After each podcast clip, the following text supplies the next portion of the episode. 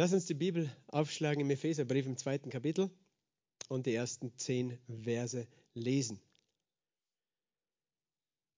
Auch euch hat er auferweckt, die ihr tot wart in euren Vergehungen und Sünden, in denen ihr einst wandeltet, gemäß dem Zeitlauf dieser Welt, gemäß dem Fürsten der Macht der Luft, des Geistes, der jetzt in den Söhnen des Ungehorsams wirkt unter diesen hatten auch wir einst alle unseren Verkehr in den Begierden unseres Fleisches, indem wir den Willen des Fleisches und der Gedanken taten und von Natur Kinder des Zorns waren, wie auch die anderen. Gott aber, der reich ist an Barmherzigkeit, hat um seiner vielen Liebe willen, womit er uns geliebt hat, auch uns, die wir in den Vergehungen tot waren, mit dem Christus lebendig gemacht.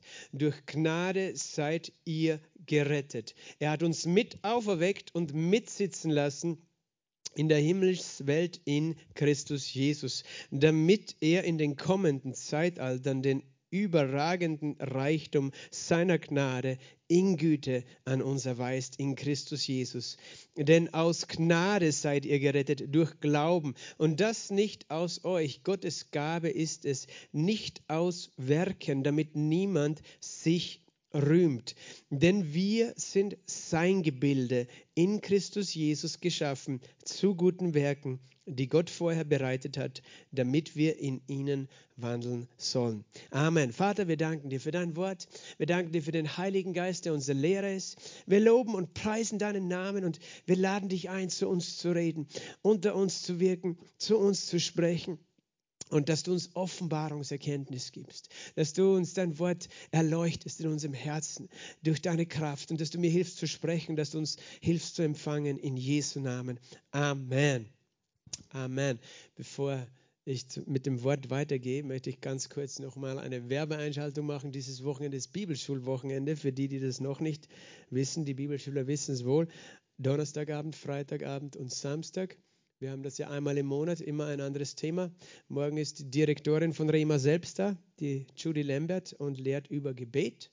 Also wer noch als Gasthörer sich anmelden möchte, kann das natürlich tun, kann morgen da sein um 18 Uhr und sich dann auch noch vor Ort anmelden.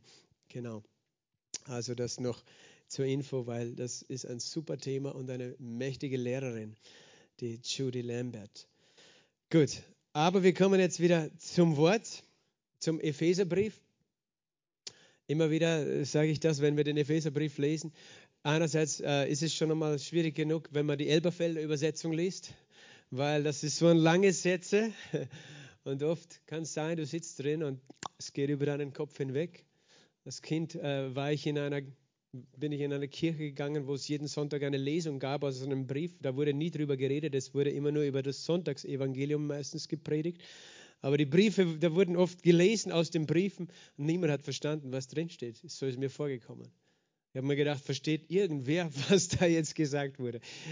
Okay, darum schauen wir uns das gemeinsam an, oder? Darum lesen wir es gemeinsam. Es gibt diese Geschichte von dem Kämmerer, der auf dem Weg war nach, äh, nach Äthiopien, von Jerusalem, ist er nach Äthiopien gezogen, weil er in Jerusalem angebetet hatte. Dieser Schatzmeister, Finanzminister der Königin von Äthiopien und äh, liest auf dem Wagen, liest du das Buch Jesaja und Philippus läuft neben ihm her und fragt ihn, verstehst du auch, was du liest? Und er hat gesagt, wie sollte ich, wenn nicht jemand mich unterweist? Und Philippus hat sich auf den Wagen gesetzt und hat ihm, dies, hat ihm das erklärt. Weißt du, es ist gut, es ist richtig, dass wir auch Bibellehre haben und, und Menschen haben, die das Wort uns erklären. Ich habe das selbst in meinem Leben gehabt. Ich habe noch immer Bibellehrer. Und äh, das, dafür muss man sich nicht schämen, wenn man nicht alles alleine versteht, sondern Gott möchte, er hat verschiedene Menschen beauftragt, äh, das Wort eben zu predigen, aber auch zu lehren. Darum schauen wir das gemeinsam an, oder? Wir haben letzte Woche auch schon viel über den Epheserbrief, über dieses zweite Kapitel geredet. Wir sind eigentlich nur, wir äh, wirklich genau angeschaut, haben wir uns nur die ersten vier Verse, wo es darum geht, über den Zustand von uns Menschen, äh, bevor wir erlöst, bevor wir errettet waren, über diesen Zustand der gefallenen Menschheit, der mit diesem Begriff geistlich tot grundsätzlich definiert wird. Er hat auch von der, unserer alten Natur geredet, von der Natur. Ähm, des Zorns. Wir waren von Natur Kinder des Zorns, wie die anderen. Das sind sehr heftige Aussagen, die sehr provokant sein können, die sehr auch uns, äh, unserem Stolz angreifen können, wenn wir das nicht verstehen. Wie kann, wie kann der sagen, ich war ein Kind des Zorns? Ich habe mich immer bemüht, ein guter Mensch zu sein. Wie kann Paulus so ein Urteil fällen über uns Menschen? Wir waren tot. Ja, das ist, äh, wir Menschen nehmen Dinge menschlich wahr, aber Gott sieht Dinge durch den Geist. Und er weiß, das hat er von Anfang an gesagt, dass der Lohn der Sünde der Tod ist, oder? Er hat gesagt zu Adam und Eva, an dem Tag, da ihr von dieser Frucht esst, werdet ihr sterben. Sie haben es nicht geglaubt und sie haben sich vielleicht gewundert, weil sie gar nicht, sie wussten ja gar nicht, was es heißt zu sterben. Sie sind auf jeden Fall nicht körperlich umgefallen, tot äh, an dem Tag, an dem sie gegessen haben. Hat jetzt Gott gelogen? Nein, er hat nicht gelogen. Sie sind geistlich gestorben. Und das ist das, was wir den geistlichen Tod nennen. Und geistlich tot zu sein bedeutet zuerst einmal, dass unsere geistliche innere Natur, unser geistlicher Mensch getrennt ist von Gott. Getrennt ist von Gott. So wie, ähm, ich, ich, vergleiche das gerne mit meinem Handy. Äh, mein Handy ist geistlich tot. Na, was meint es? Da ist ein Akku drin und das Handy funktioniert. Aber es funktioniert nur für eine gewisse Zeit. Irgendwann ist der Akku leer. Wenn es an der Steckdose ist, funktioniert es permanent. Es ist ständig mit der Quelle verbunden. Und das ist eben die Täuschung. Wenn wir, wenn wir das Handy trennen, denken wir, es geht für ewig. Aber irgendwann kommst du drauf, nein, irgendwann schaltet es sich aus. Und so ist es mit dem Menschen, der sich getrennt hat von Gott, der nicht merkt, dass er getrennt ist, der geistlich tot ist, aber denkt, es passt eh alles. Aber irgendwann geht der Akku aus. Das, das heißt, der geistliche Tod führt ja auch zum körperlichen Tod. Der körperliche Tod war von Anfang an nicht Gottes Plan. Und äh, das ist das eine, was wir verstehen müssen. Das andere auch nochmal zur Erinnerung. Ich weiß, die, viele von euch kennen schon diese biblischen Wahrheiten, aber vielleicht für manche ist es neu oder manche äh, haben es noch nicht so ganz verstanden. Äh, das biblische Menschenbild redet davon, von dem Geist, der Seele und dem Leib. Geist, Seele und Leib. Die, die Welt redet oft nur von Seele und Leib, aber die Bibel redet von Geist, Seele und Leib weil der Geist ist ein Geheimnis, weil die Seele, das ist der Ort, wo unsere Gefühle, Emotionen, unser Unterbewusstsein, äh, unser äh, Verstand, Wille, Gefühle, sagt man, sich aufhalten. Das definiert unsere Seele, unser Körper, das kennen wir. Aber der Geist ist etwas, das äh, eine übergeordnete Realität und Instanz ist und das ist, wer wir wirklich sind. Und wenn wir das nicht verstanden haben, verstehen wir vieles nicht mit dem Evangelium. Äh, wenn wir nicht verstehen, dass wir als Menschen Geist sind, einen Körper haben, eine, eine, also in einem Körper wohnen. Und, und man kann es gut so ausdrücken, ich bin Geist, ich habe eine Seele, ich wohne in einem Körper. Ich bin Geist, habe eine Seele, wohne in einem Körper. Viele Menschen definieren sich über den Körper. Die denken, ich bin, wer ich körperlich bin. Darum wollen sie möglichst schön ausschauen, möglichst gute Muskeln haben, was auch immer, weil sie sich über ihren Körper definieren. Das ist äh, die Welt, die, die einfach da gefangen ist und auch über ihre Seele. Ich bin eine Seele, ich bin, wie ich mich fühle, was ich denke, was ich will. Und natürlich hat das wohl mit deiner Identität zu tun, aber deine wahre Identität ist tiefer. Sie ist im Geist verankert. Gott ist Geist und er hat den Menschen in seinem Bild geschaffen. Gott ist nicht Fleisch. Ähm, er hat Fleisch angenommen in Jesus Christus, aber er ist zuerst Geist. Seine Substanz ist Geist. Und wir von unserer Substanz her sind Geist. Und darum hat David eben gesagt, lobe den Herrn meine Seele, all mein Inneres seinen heiligen Namen. Wer hat da zu wem gesprochen? Er war nicht schizophren. Er war nicht so eine gespaltene Persönlichkeit, die zwei Naturen hatten. So, ein Gollum und ein Smeagol oder so von Herr der Ringe. Äh, er war nicht eine gespaltene Persönlichkeit, sondern David hat gewusst, ich bin nicht, wie ich mich fühle oder was ich fühle oder denke, dass ich bin, sondern ich bin mehr als meine Seele versteht. Ich bin Geist und ich habe ich kann Autorität nehmen über meine Seele. Ich kann, selbst wenn meine Seele bedrückt ist, ich kann zu meiner Seele sprechen, lobe den Herrn, meine Seele. Es ist tatsächlich so, dass die Bibel uns diese, dieses Bild gibt. David hat das verstanden, auch im Psalm, ich glaube 63, da betet er so, Gott, mein Gott, bist du, nach dir suche ich, ich, es dürstet nach dir meine Seele, es schmachtet nach dir mein Fleisch in einem dürren und erschöpften Land ohne Wasser. Und er hat diese drei äh, Elemente sozusagen verstanden. Gott, mein Gott, bist du. Nach dir suche ich und das ist sein Geist. Wer wirklich ist das Ich, das ist dein Geist. Es dürstet nach dir meine Seele. Weißt du, deine Seele wird nicht zufrieden sein, wenn sie alle möglichen Unterhaltungen hat. Das kann zwar äh, ein bisschen entspannen, aber wirklich zufrieden wird deine Seele, wenn du verstehst, dass sie nach Gott dürstet. Äh, es dürstet nach dir meine Seele. Deine Gefühle werden Gott, Gott spüren. Manche Menschen denken, möchtest du was fragen? Ja.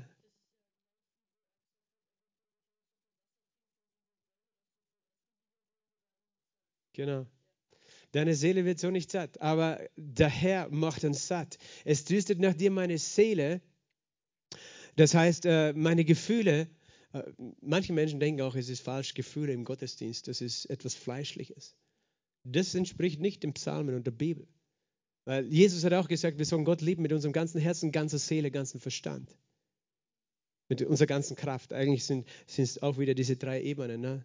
Mit dem ganzen Herzen, der Geist, die Seele und deine Kraft, deine Körper. Das heißt, David hat getanzt vor dem Herrn, mit, äh, mit Kraft hat er Gott gelobt, mit seinem Körper, mit seiner Seele hat er sich nach Das heißt, auch in deinem, mit deinem Verstand kannst du Gott suchen, ihn, ihn, ihn anbeten, in, in, über ihn nachdenken, aber auch deine Gefühle wollen Gott begegnen. Du willst, äh, Gott ist voller Freude. David hat das auch gesagt. Er hat gesagt, in deiner Gegenwart sind Freuden in Fülle. Psalm 16, 11 vor deinem Angesicht, Fülle von Freuden. Er hat gewusst, wenn ich mich Gott nahe, dann, dann ist es nicht nur für meinen Geist etwas, sondern auch für meine Seele. Meine Seele erlebt Freude. Also es ist nicht falsch, Emotionen zu haben oder Emotionen zu zeigen in der Gegenwart Gottes. Es gibt manche christliche Religio äh, Auslegungen, Theologien, die, die der Meinung sind, weißt du, Gefühle, das ist immer falsch und menschlich. Und das, wenn Leute gefühlsmäßig irgendwie Ausbrüche haben im Gottesdienst, dann ist das irgendwie fleischlich oder irgendwie vielleicht sogar ein falscher Geist dort. Nein, wir dürfen Gott loben mit Körper, Seele und Geist. Und David hat das verstanden. Ich bin Geist, ich habe eine Seele, ich wohne in einem Körper. Ganz wichtig, dieses Grundkonzept. Und vor allem dann wirst du auch lernen, über deine Seele zu herrschen, weil sonst denkst du, ich bin eine Seele und meine Seele ist immer depressiv oder entmutigt oder wütend. Und das ist halt so, wie ich bin. Ich bin beherrscht von meiner Seele. Gott hat gesagt, Sprüche 4, glaube ich, äh, nicht, na, Sprüche 3, Vers 5, vertrau auf den Herrn mit deinem ganzen Herzen, stütze dich nicht auf deinen Verstand. Er hat gesagt, de, äh, Bete Gott an, suche Gott mit deinem Innersten, mit deinem Geist und lass nicht deinen Verstand über dich herrschen. Das heißt, äh, deine Seele. Manche, manche legen das so aus, schmeiß deinen Verstand weg. Manche denken, ein, ein, ein echter Charismatiker hat keinen Verstand, der ist nicht bei Sinnen. Das kann manchmal passieren. Paulus hat das tatsächlich auch geschrieben im 2. Korinther 5. Er hat gesagt, wenn, ich bei, wenn wir äh, wenn ich außer mir war, war ich es für Gott. Wenn ich, es, wenn ich bei Sinnen war, war ich es für euch. Ne? Aber äh, es gab Zeiten, wo er ekstatisch war, ekstatisch, außer sich. Er war geistlich einfach so mit Gott verbunden in seinem Gebet, in seinem Lobpreis, dass er vielleicht verrückt war. Aber das heißt nicht, dass wir unseren Verstand wegschmeißen als Christ, dass wir denken, wir brauchen keinen Verstand. Nein, wir, wir müssen nur verstehen, der Verstand kann Gott nicht erfassen. Gott ist größer als dein Verstand. Und der Verstand kann auch das Leben nicht erfassen. Der Verstand, den kannst du benutzen, in, mit, um in dieser Welt zu leben und gute Entscheidungen zu treffen. Aber Gott sagt nicht, lass dich von deinem Verstand beherrschen, sondern lass dich von deinem Herz, von deinem Geist beherrschen. Und, und, und wir in unserer Kultur haben den Verstand auf den Thron gesetzt und denken, der kann alles regieren. Aber der Verstand äh, hat keine geistliche Wahrnehmungsfähigkeit und kann auch Gott nicht erkennen. Darum sagen Menschen, es gibt keinen Gott, weil sie nicht, nicht mehr können mit dem Herzen Gott suchen. Aber man muss es auch so verstehen, dass durch den Sündenfall eben der Geist des Menschen, der ursprünglich vollkommen geschaffen war, aber in dem Moment, wo der Mensch mit seinem Körper in dieser natürlichen Welt gesündigt hat, hat es eine Auswirkung gehabt auf seinen Geist. Und dieser Geist wurde sozusagen abgeschnitten von der Quelle des lebendigen Wassers von Gott. Und wir sind geistlich gestorben. Und, und das Gift der Sünde ist eingedrungen in unseren Geist und hat diesen inneren Menschen korrumpiert. Und das geschieht bei jedem Menschen. Ähm, wir werden nicht mit einem, mit einem toten Geist geboren, interessant auch. Das habe ich auch schon erklärt. Sondern Paulus erklärt es so im Römerbrief im siebten Kapitel, sagt er, einst lebte ich ohne dem Gesetz, als aber das Gesetz kam, lebte die Sünde auf, ich aber starb. Das ist eben die Erfahrung, die jeder Mensch in irgendeinem Moment seines Lebens, meistens eben in der frühen Jugend sozusagen macht, wo, wo dieses bewusste Sündigen passiert äh, und, und der Mensch sich bewusst letztlich dieselbe Sünde Adams auch wiederholt und, und sich selbst trennt von Gott. Und dann sagt er, ich aber starb. Und so sind wir, die Bibel sagt, alle Menschen sind äh, gefallen. Aber das umgekehrt auch die andere Seite dabei ist, deswegen machen wir auch keine Nottaufen für Babys. Es gibt ja auch diese Gedanke, dass ein Baby getrennt ist von Gott. Und darum muss man es, wenn es zum Beispiel krank ist, schnell noch taufen, damit es gerettet wird. Das ist ein Schwachsinn, ja, danke. Amen, Schwester. Weil dieses Baby noch verbunden ist mit Gott, geistlich nicht tot ist. Darum brauchen wir auch keine Angst haben um kleine Kinder sozusagen. Äh, aber eben es kommt das Alter der Rechenschaft, wo jeder Mensch selbst verantwortlich wird für, seine, äh, für sein Leben und auch wo der Mensch selber das irgendwo erlebt, wo die Sünde eingedrungen ist. Und daran ist, hat jeder Mensch selbst hat eine Entscheidung getroffen. Aber das nennen wir den geistlichen Tod, äh, dieses Getrenntsein von Gott, das die Auswirkung hat auch, dass das sich ausdrückt im körperlichen Tod auch, so wie eben, wenn der Strom weg ist, irgendwann das Handy stirbt. Und so ist es mit den Menschen. Das heißt, der Beweis des körperlichen Todes ist ja der, ah, des geistlichen Todes ist der körperliche Tod. Körperliche Tod beweist ja, weil das kein geistliches Leben mehr da ist. Ähm, und dass eben auch, dass, dass der Tod auch eingedrungen ist dann in den Körper. Es ist wirklich, äh, wir, wir zerlegen das alles so, damit wir diese Sachen verstehen können. Weil wir gelesen haben, der Mensch war geistlich tot und wir waren tot. Und wenn du nicht weißt, welcher Teil von dir tot war, dann verstehst du auch nicht, welcher Teil von dir lebendig geworden ist. Bei deiner Wiedergeburt, Neugeburt. Und darum hat ja Jesus gesagt, ihr müsst von neu geboren werden, ihr müsst ein neues Leben empfangen. Wer an mich glaubt, hat ewiges Leben. Und eben, wir haben eine Seele und wir wohnen in diesem Körper. Und da heißt es im, Epheser 2, Vers 4, Gott aber, der reich ist an Barmherzigkeit, hat um seiner vielen Liebe willen, womit er uns geliebt hat, auch uns, die wir in den Vergehungen, hier steht es nochmal, tot waren. Wir waren tot. Wir waren tot. Das Evangelium ist nicht dafür da, dass schlechte Menschen besser werden, sondern dass tote Menschen lebendig werden. Amen. Und das Leben kommt von Gott und das Leben Gottes bewirkt auch natürlich, dass wir uns anders verhalten, äh, wenn es in uns ist. Aber es beginnt immer hier. Das Evangelium ist, ist nicht dazu da, dass, dass ein Menschen von außen nach innen verändert, dass es eine Verhaltenstherapie anbietet, bietet, sondern dass es eine neue Schöpfung in dir hervorbringt. Und dass du von innen nach außen verwandelt wirst. Und das alles tut Gott. Und er tut es. Und ich liebe diese Verse, Vers 4 eben. Gott aber, der reich ist an Barmherzigkeit. Weil eigentlich vorher stellt er so krass uns vor Augen, äh, wie wir eigentlich eben in der Sünde gefallen waren und von Natur in unserem Herzen, in unserem Geist auch Böses war. Und, und eigentlich hätte er das Recht, uns das Leben auf ewig zu nehmen oder halt uns nie wieder zurückzuholen. Äh, was heißt, er nimmt uns das Leben? Wir haben uns durch die Sünde selbst das Leben genommen, auf eine Art und Weise, aber er will es uns wieder geben.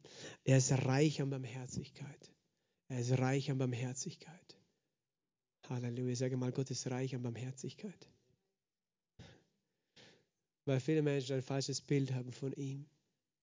Er weiß genau über unseren Zustand und er weiß, was es braucht, damit wir wieder lebendig werden. Und er sagt, hat um was? Um seiner vielen Liebe willen. Das, was Gott motiviert hat, ist die Liebe. Und das hat ihn immer motiviert. Und er hat nie aufgehört, uns zu lieben. Er hat nie aufgehört, uns zu lieben. Und wegen seiner vielen Liebe willen hat er es getan. Die Liebe ist einerseits der Grund, die Motivation für Gott, uns zu erlösen. Gleichzeitig war die Liebe die Kraft, uns zu erlösen.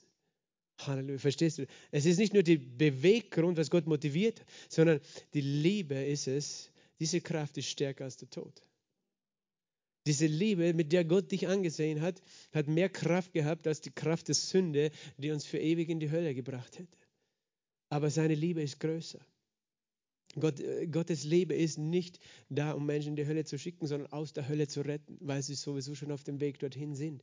Und dahin haben sie sich selbst auf den Weg gemacht nicht Gott. Gott ist nicht der böse Gott, der uns alle irgendwie verdammen will, sondern Gott ist der rettende Gott, der voller Liebe ist. Und doch braucht es jedes einzelne Herz. Er hat um seiner vielen Liebe willen auch uns, die wir in den Vergehungen tot waren.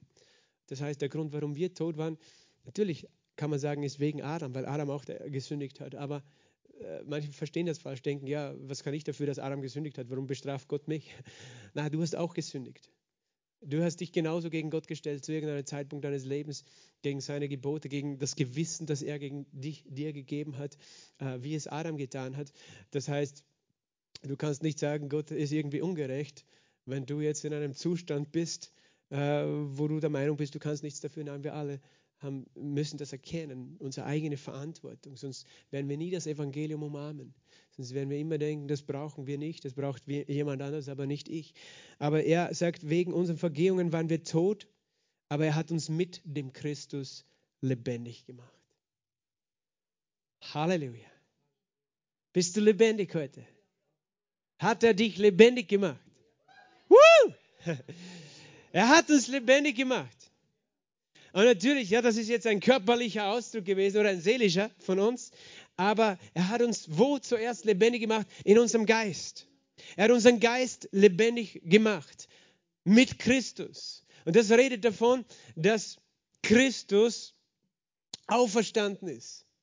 Und äh, eben hier in dem Text kommt es nicht so klar raus, aber er schreibt es ja zum Beispiel im Römer im sechsten Kapitel oder im Galater im zweiten Kapitel, über das wir mit Christus gekreuzigt waren. Wir sind mit ihm lebendig gemacht, aber wir sind auch mit ihm gestorben. Obwohl wir schon geistlich tot waren, hat Gott durch dieses sündige Wesen, Jesus hat es auf sich genommen, als er ans Kreuz gegangen ist. Das heißt, er hat gesagt, der einzige Weg, diesen Menschen neu zu machen, ist, dass zuerst alles, was sündig ist, wirklich sterben muss. Dieses tote Herz im Sinn auch von, getrennt von Gott, aber doch, doch ähm, war sie aktiv sozusagen, hat er auch Böses gewollt und gedacht und gemacht, es ans Kreuz zu nageln. Das heißt, ans Kreuz zu glauben bedeutet, ich anerkenne, dass meine Errettung davon abhängig ist, dass ich sterbe. Nicht, dass ich sage, ich bin so gut und Gott braucht nur ein bisschen mich reparieren. Nein, ich muss sterben. Äh, und das klingt so brutal, aber wir wissen ja, dass es nach dem Tod eine Auferstehung gegeben hat. Und deswegen hat, wir wissen ja schon das Ende der Geschichte. Jesus sagt, wenn du glaubst in meinen Tod hinein äh, und glaubst, glaube auch in meine Auferstehung und du wirst nicht nur erleben, dass sozusagen das Alte von dir wegfällt, das Tote, sondern dass etwas Neues in dir geschaffen wird. Nämlich ein neuer Geist, ein neues Leben. Und das ist eine neue Schöpfung. Die, das nennen wir die neue Schöpfung. Jesus sagt es eben, ihr müsst neu geboren werden. In 2. Korinther 5, 17 sagt er, wir sind, wenn wir in Christus sind, eine neue Schöpfung. Das Alte ist vergangen, alles ist neu geworden. Und es redet von deinem inneren Menschen, von deinem Geist. Die neue Schöpfung bezieht sich auf deinen Geist. Ich bin ja auch als Pastor eigentlich ganz dankbar, weil stell dir vor, es würde auch der Körper und die Seele neu geboren werden dann würde jedes Mal, wenn jemand sein Leben Jesus gibt, hätte ich da auf einmal einen Säugling. Verstehst du? Einen, einen, neuen Körper und eine, eine Seele, die noch nichts gelernt hat. Das heißt, die müsste dann alles wieder von neu lernen. Nein, Gott macht etwas anderes. Er tauscht unseren Prozess, unseren inneren Menschen aus. Aber eben, das ist gleichzeitig auch die Herausforderung, unser, unser Körper ist noch nicht neu geschaffen, das kommt erst wenn wir mit Jesus auferstehen, dass wir einen unvergänglichen Körper haben, in dem nicht mehr die zerstörerische Kraft der Sünde wirken kann. Aber auch unsere Seele, die ist nicht neu geschaffen. Mit Seele meine ich deine Gefühle, deine Gedanken und dein Wille. Sondern die ist auch nach deiner neuen Geburt noch genauso, wie sie geprägt ist, wie sie programmiert ist durch dein Leben. Aber du, äh, du hast jetzt eine Quelle in dir, nämlich deine neue Schöpfung, die eine Auswirkung hat auf deine Seele, auf deine Gedanken, deine Gefühle. Und du hast das Wort Gottes, das Geist ist und das Leben ist, durch, dem, durch das du dein Denken, dein Fühlen, dein Wollen veränderst. Aber das ist unsere Verantwortung. Und manche verstehen das nicht. Die denken eben, ja, wenn ein Mensch von neu geboren ist, dann, eben, dann müsste er von heute auf morgen komplett heilig sein. Das, was ist, ist in deinem Innersten sind andere Motive jetzt. Äh, da ist, ein, da ist die Liebe Gottes ausgegossen. Da ist Einfach die Ziele Gottes, der Geist Gottes. Und deswegen dein Innerstes, dein Geist nimmt einen Einfluss auf deine Seele. Aber es liegt noch immer an dir, dass du dich entscheidest, deinen Geist herrschen zu lassen und nicht deine Seele in deinem Leben. Also, dass wir eben verstehen, unser Geist ist lebendig gemacht und das ist auch der Grund, warum wir ewiges Leben haben in dem Moment, wo wir gläubig geworden sind. Nicht erst haben werden, wenn wir gestorben sind, sondern wir haben es jetzt, weil es schon jetzt in uns ist das ewige Leben durch, die, durch den Geist, den neuen Geist, der geschaffen ist. Und das Geheimnis von dieser neuen Schöpfung ist eben dieses Wort in Christus. Weil dieses, dieser Geist, der in dir geschaffen worden ist, der ist nicht losgelöst von Gott, sondern der ist in einer neuen Art und Weise mit Gott verbunden, nämlich in Christus. Er hat dich mit dem Christus lebendig gemacht. Durch deinen Glauben an Jesus bist du lebendig gemacht. Und äh, dann heißt es eben, durch Gnade bist du gerettet, in Vers 5. Durch Gnade. Gnade, was ist Gnade? Unverdiente Zuwendung Gottes, unverdienter Einfluss Gottes in deinem Leben. Unverdient und auch unverdienbar. Das heißt, es hat nichts damit zu tun, dass du eine Leistung dafür gebracht hast, das zu empfangen. Durch Gnade, es ist mein Geschenk.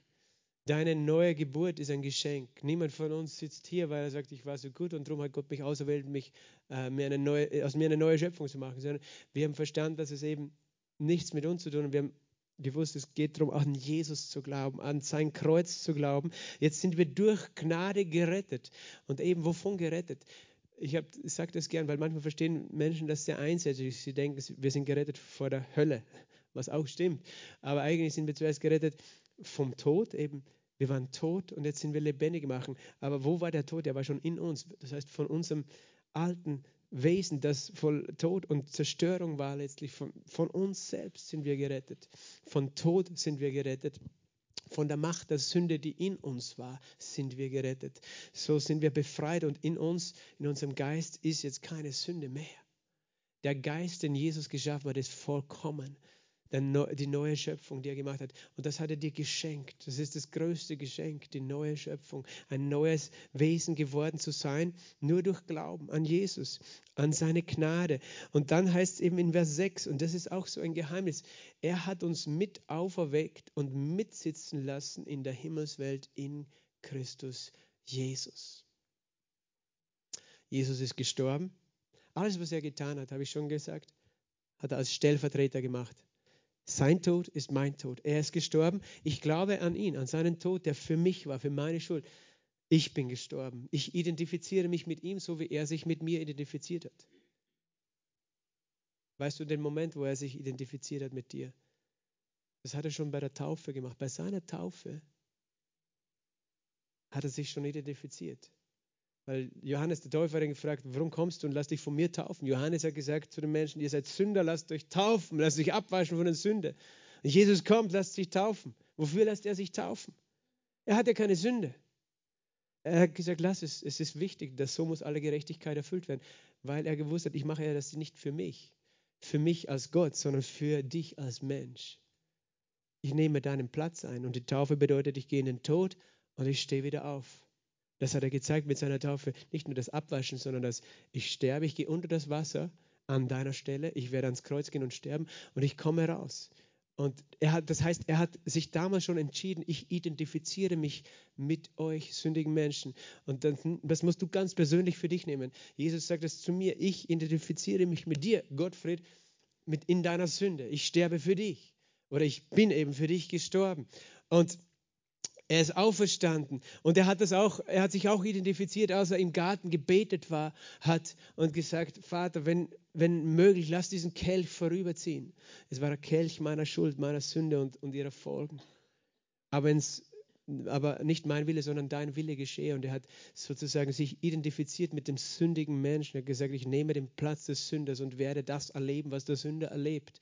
Äh, deswegen wollte er diesen Kelch nicht. Er hat Todesangst davor gehabt. Aber er hat aus Liebe ihn trotzdem getrunken. Er hat sich identifiziert.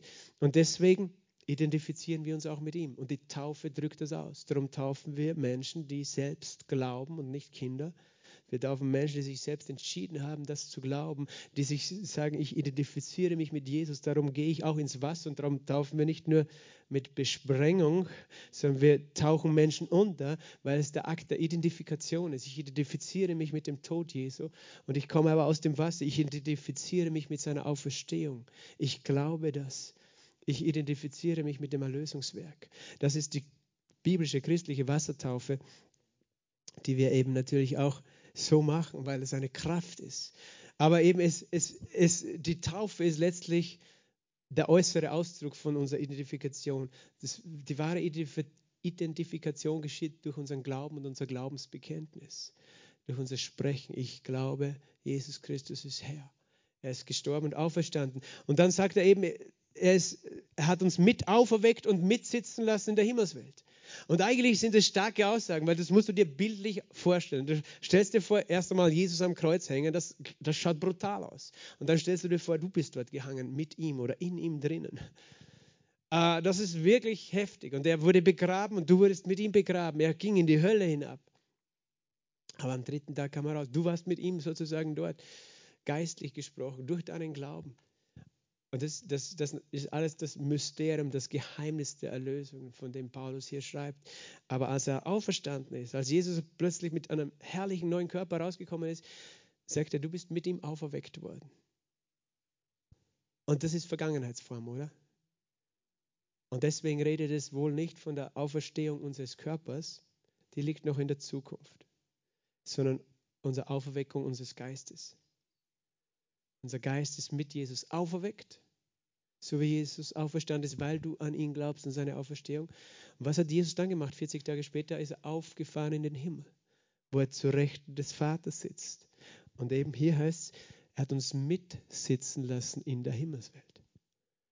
Und ganz ehrlich, ich habe mich schon lange bemüht, das mit meinem Verstand wirklich zu erfassen. Ich kann es nicht. Aber das ist ja der Punkt. Der Verstand kann es nicht erfassen. Weil glauben kannst du nicht mit dem Verstand, glauben kannst du nur mit deinem Herzen. Aber auf welcher Grundlage? Auf der Grundlage des Wortes Gottes.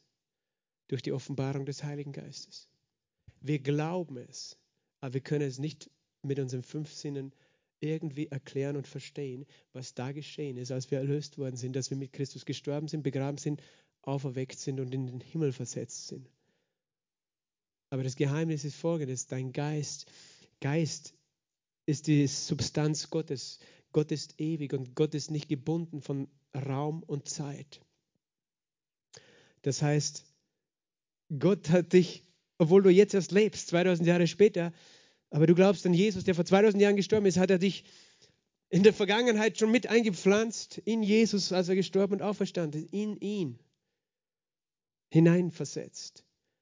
Und Jesus ist auferstanden, er sitzt jetzt im Himmel und du denkst, ich sitze aber hier im Gospelhaus in Klagenfurt. Aber Gott sagt zugleich, ist dein Geist mit mir im Himmel? Und ich sagte, ich verstehe es noch immer nicht. Aber ich glaube es. Halleluja. Und wenn ich, wenn ich drüber nachdenke und sage, ja, Herr, ich glaube es, ich würde es wirklich gern sehen. Aber auch wenn ich es nicht sehe, weil Glaube ist nicht vom Sehen abhängig, sondern von Gottes Wort. Du sagst es, so ist es. Halleluja. Mein Geist ist mit Christus in himmlische Orte versetzt. Das ist der sicherste Platz oder im Universum.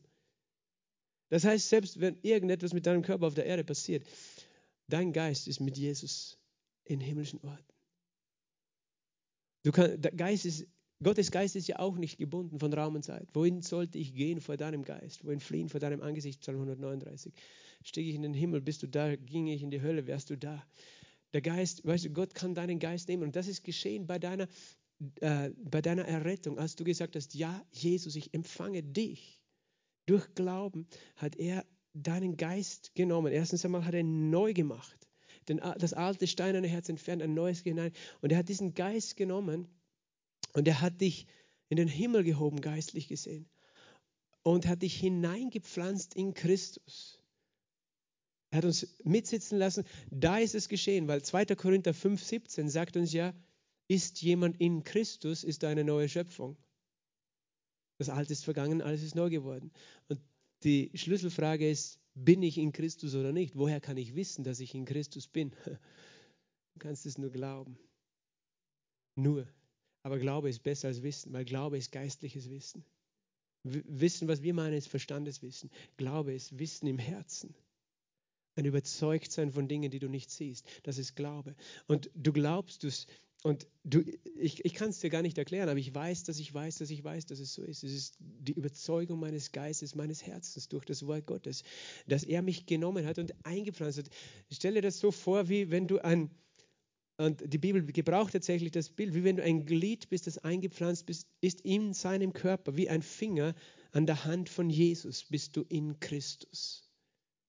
Oder wie eine Zelle, die eingepflanzt ist in seinen Körper, bist du in Christus. Du bist Teil seines Wesens geworden, geistlich gesehen. durch deinen Glauben. Und das ist geschehen bei der, bei, indem du ihn angenommen hast, weil dadurch hast du ihm deinen, mit deinem freien Willen die Erlaubnis gegeben, das zu tun, weil ohne den freien Willen des Menschen wird niemand in Christus versetzt. Darum braucht es jeden Einzelnen, der sich persönlich entscheidet, an Jesus zu glauben. Gott wird niemanden zwingen, das zu erleben, aber er wünscht es sich für jeden. Er will es für jeden.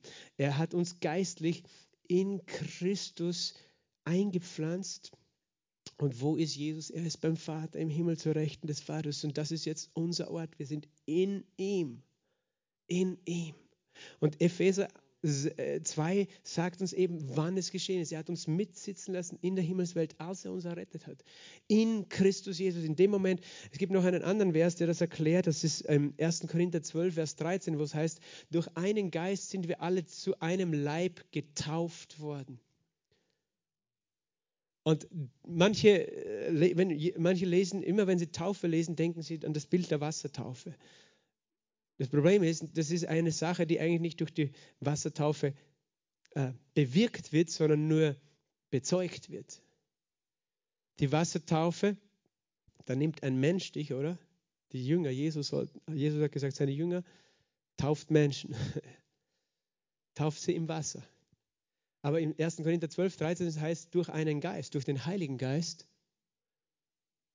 sind wir in einen Leib hineingetauft. Und getauft werden bedeutet eigentlich auch in etwas hineinversetzt werden. Nicht nur im Wasser gewaschen oder so zu werden, sondern hineingepflanzt, hineinversetzt zu werden in etwas.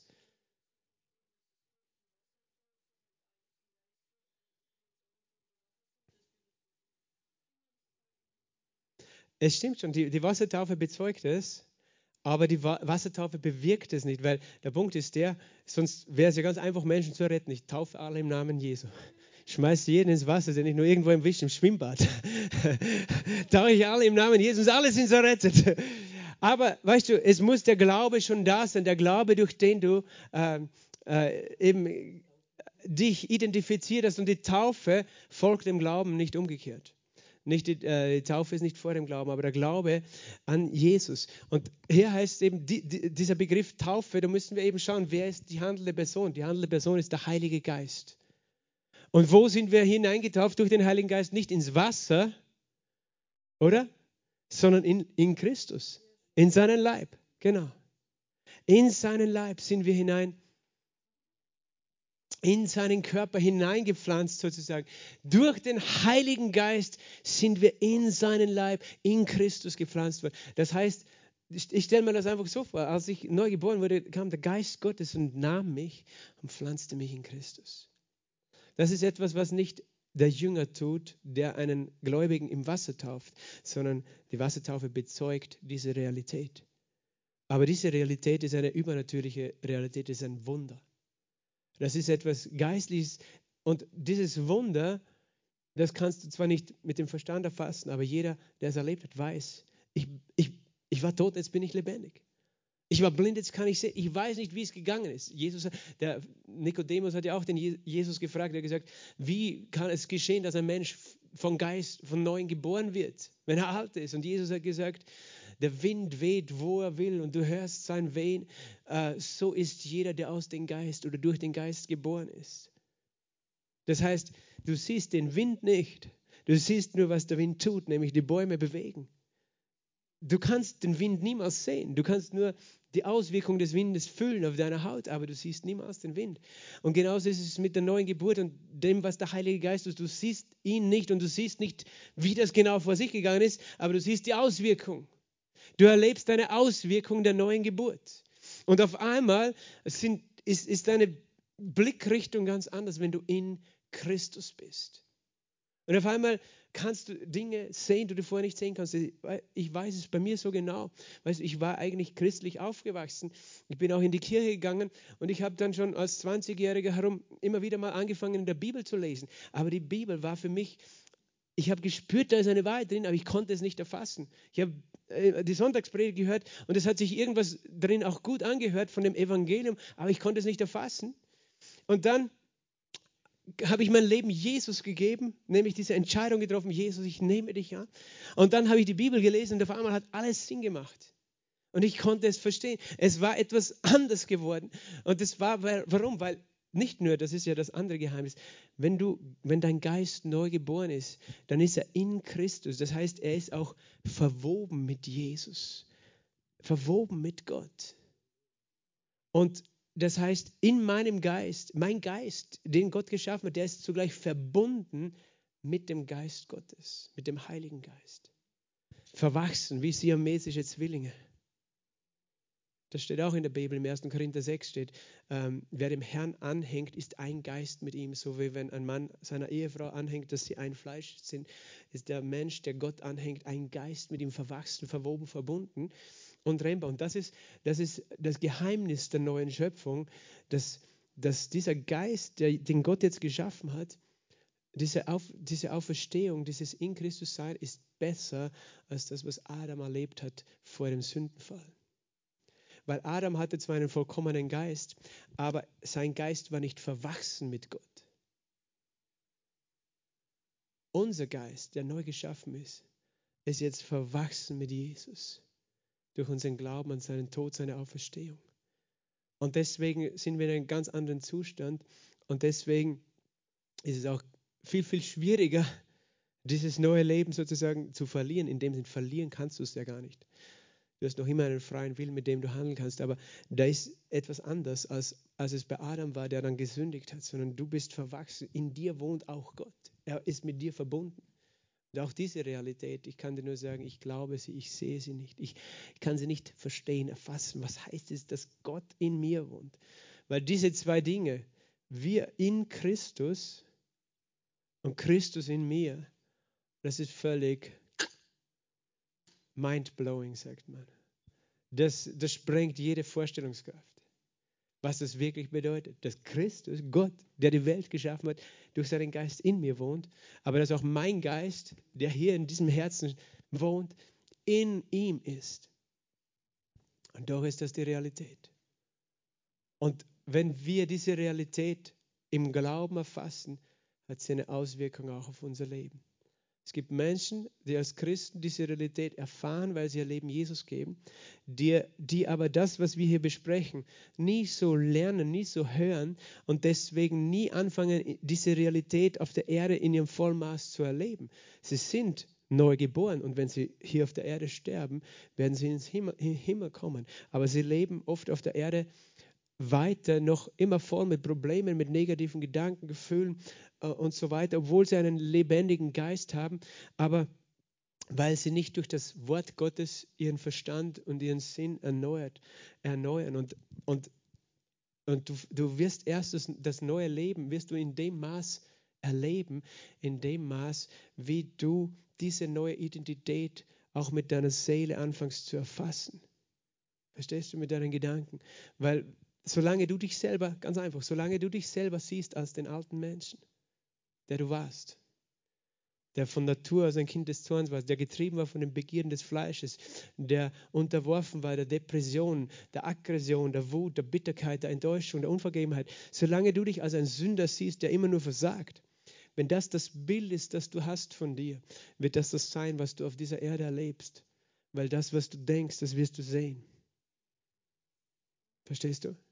Ein Selbstbild macht schon ganz viel aus. Es gibt auch Menschen, die sind nicht von neuem geboren, aber sie haben ein gutes Selbstbild und sie leben anders als Menschen mit einem schlechten Selbstbild. Und doch, doch ändert es nichts, dass wenn du als nicht erlöster Mensch ein gutes Selbstbild hast, dass noch immer eine sündige Natur in dir ist und Erlösung brauchst. Und das ist manchmal schwierig, wenn man sich selbst so gut sieht und so überzeugt ist, zu verstehen, dass man trotzdem verloren ist. Aber wenn du neu geboren bist, dann hast du auch die Möglichkeit, dann mit deinem alten Selbstbild weiterzuleben, mit deiner alten Identität. Und du wirst nicht das Leben eines Erlösten leben. Und du wirst, und du wunderst dich. Und deswegen sagt Gott, wir sollen unser, unseren Leib ihm hinbringen als ein vernünftiges Opfer und unsere Gedanken erneuern durch sein Wort, durch, durch seinen Geist. Wir sollen verwandelt werden durch die Erneuerung unseres Sinnes. Und darum, dafür hat uns Gott sein Wort gegeben. Und dafür lehre ich, weißt du, ich, ich, ich tue das nicht einfach nur, um meine Zeit zu vertreiben heute am Mittwochabend, sondern es ist ein Auftrag, den ich empfinde. Der, ich spreche ja eh zuerst zu mir selber, weißt du. ich erneuere auch mein eigenes Denken durch das, was ich hier anschaue mit euch. Aber wir alle erneuern unsere Gedanken und auf einmal sehen wir uns anders. Auf einmal fangen wir an, uns im Glauben, im Herzen, im Geist zu sehen. Wo? Wir sehen uns in Christus, in der Himmelswelt mit ihm, hoch über jede Gewalt, Macht und Kraft. Wir sehen uns an einem Ort, der das sicherste des Universums ist. Wir sehen uns geliebt vom Vater. Wir sehen uns und wir fangen an, diese neue Identität zu erfassen und sie bekommt Kraft in unserem Leben. Und auf einmal wollen wir ein anderes Leben leben. Auf einmal reagieren wir nicht mehr, sondern auf einmal fängt unser Geist zu herrschen und nicht mehr unsere Seele beherrscht uns, sondern unser Geist beherrscht uns. Und es ist etwas, was der Heilige Geist tut. Er erneuert uns und er verwandelt uns durch sein Wort. Wir sind da. Ich gebe euch noch einen Vers in, im Kolosserbrief Kapitel 3, das gehört nämlich da dazu auch, Vers 1. Wenn ihr nun mit dem Christus auferweckt worden seid, hier sagt er das Gleiche, wir sind mit ihm auferweckt, so sucht, was oben ist. Das heißt, sinne die darauf, denk über das nach, über das, was oben ist. Wo? Wo der Christus ist, sitzend zur Rechten Gottes. Dann sagt er Vers 2, sind, denk drüber nach. Über das, was oben ist, nicht was auf der Erde ist. Und das, was oben ist, kannst du nur durch Glauben erfassen, weil das kannst du nicht sehen, du kannst den Himmel nicht sehen, aber Gott beschreibt durch sein Wort, was die Realität des Himmels ist. Wir sinnen darüber nach, über sein Wort und dann sagt er, nicht auf das, was auf der Erde ist, nicht auf dein irdisches. Wir sind so gefangen in unserem irdischen Denken. Aber er sagt, Vers 3 nochmal, denn ihr seid gestorben. Siehst du? Wieder eine brutale Aussage. Und er redet nicht von deinem körperlichen Tod. Er redet von dem, dass dein geistliches Leben, das alte eben zu Ende gegangen ist, als du ans Kreuz gegangen bist mit Jesus. Ihr seid gestorben und euer Leben ist wo? Verborgen mit dem Christus in Gott. Da ist mein Leben. Ich liebe diese Verse. Meine, mein Leben ist mit Christus bei Gott verborgen. Und, und er möchte, dass du dich dort siehst. In ihm verborgen. Und dann noch Vers 4, wenn der Christus euer Leben offenbart werden wird. Halleluja. Wenn Christus offenbart wird, und das redet von seiner Wiederkunft und unserer Entrückung und Auferstehung, wenn er offenbart wird und er, er nennt Christus unser Leben. Christus ist mein Leben. Mein Leben ist er. Mein Leben ist er. Er sagt nicht, ich bin mein Leben, sondern er ist mein Leben. Christus ist mein Leben. Darum hat er gesagt im Philippa, Christus ist mein Leben, Sterben mein Gewinn. Halleluja weil er gewusst hat, wo er zu Hause ist. Christus ist unser Leben und wenn er geoffenbart werden wird, dann werdet auch ihr mit ihm offenbart werden in Herrlichkeit. Das redet davon, dass wir dann auch das, das, was jetzt schon in unserem Geist die Realität ist, nämlich die neue Schöpfung, die voller Herrlichkeit ist, aber die in einem irdenen Gefäß ist, in einem fleischlichen Körper, dass wir einen verherrlichten Körper haben werden. Alle negativen Gedanken und alles, äh, was, was nicht von Jesus ist, was noch in unserem Denken und Fühlen und Wollen ist, es wird von uns abfallen in einem Augenblick wie dürres Laub von einem Baum.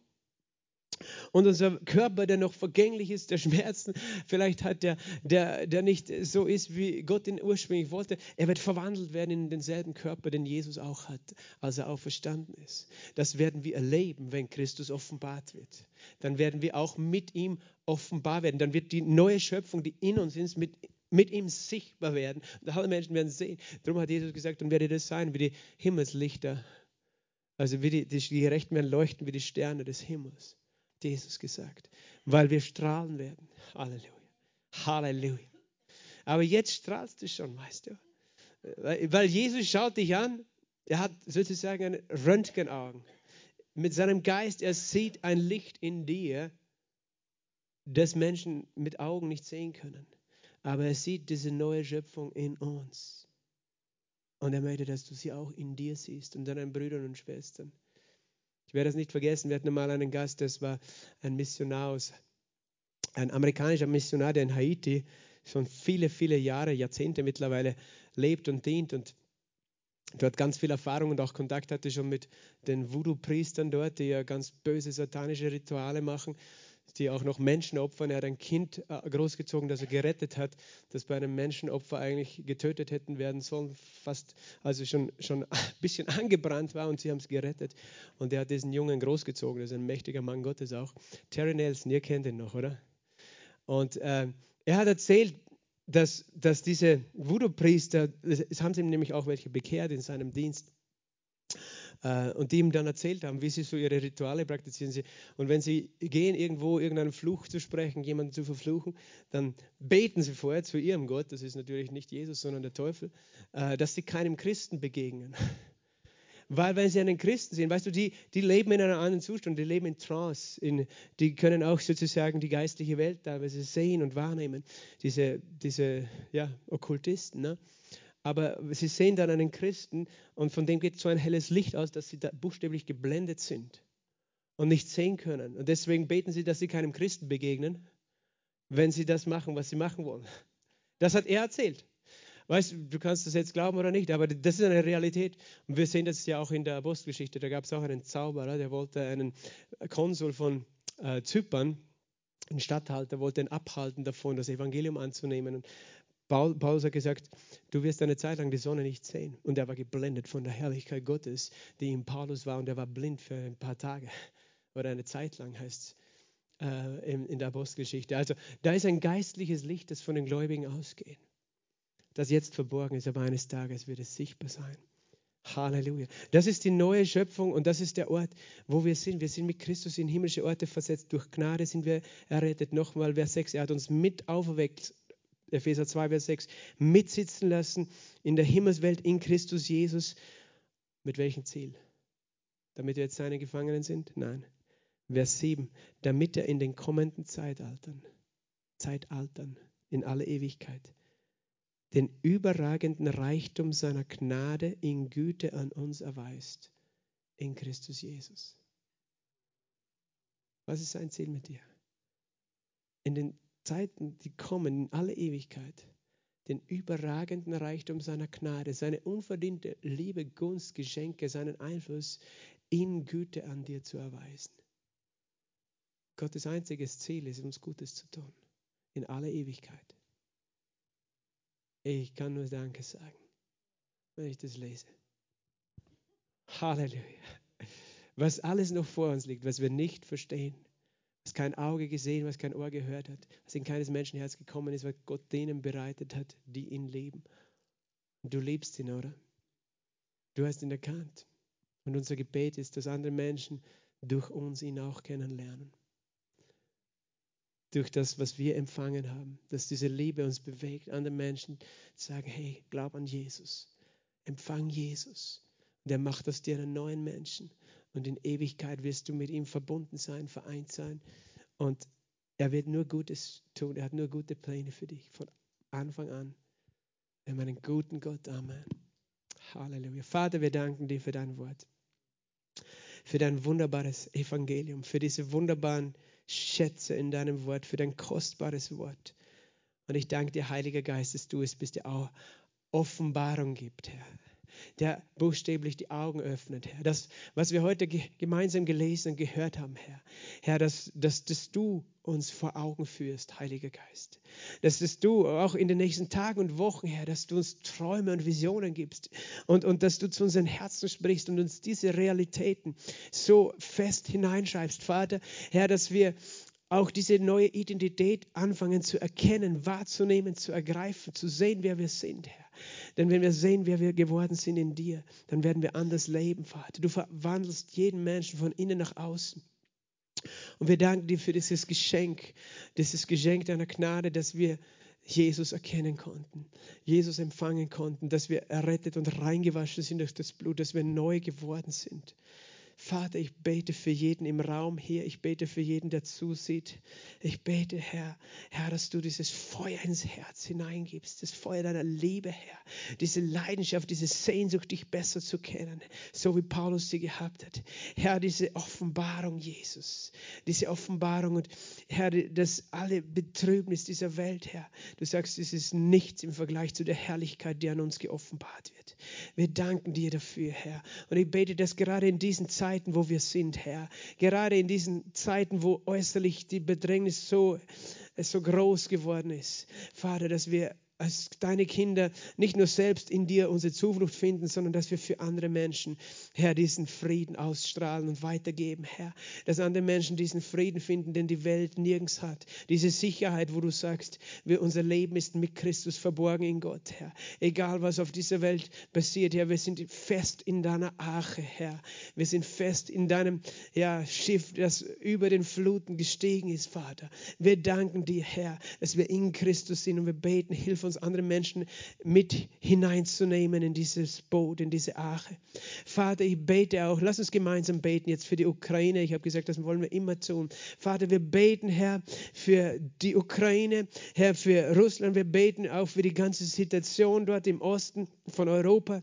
Wir beten, Herr, Herr, dort, wo du die Finsternis zugenommen hast, Herr, du sagst, wenn die Dunkelheit die Erde erfasst, Herr, dann, äh, dann strahlt über uns ein Licht auf. Ich bete, Herr, dass dein Licht umso heller scheint, dass Menschen umso klarer sehen, dort, was, was ist Lüge, was ist Böses, was ist Finsternis, dass sie umso klarer sich entscheiden, äh, zu dir umzukehren, das Licht zu suchen, dich zu suchen, Herr, egal ob das kleine oder große sind, alte oder junge, Vater, mächtige oder geringe, Vater, dass Menschen Menschen aus allen Schichten und besonders die Regierenden, Herr, dass du ihnen die Augen öffnest, so wie du den Saulus die Augen geöffnet hast, dem du begegnet bist, Herr, dass sie umkehren, Herr, die, die Machthaber dieser Welt, Herr, die, die mit äh, Gewalt, mit Gewalt beantworten wollen, Vater.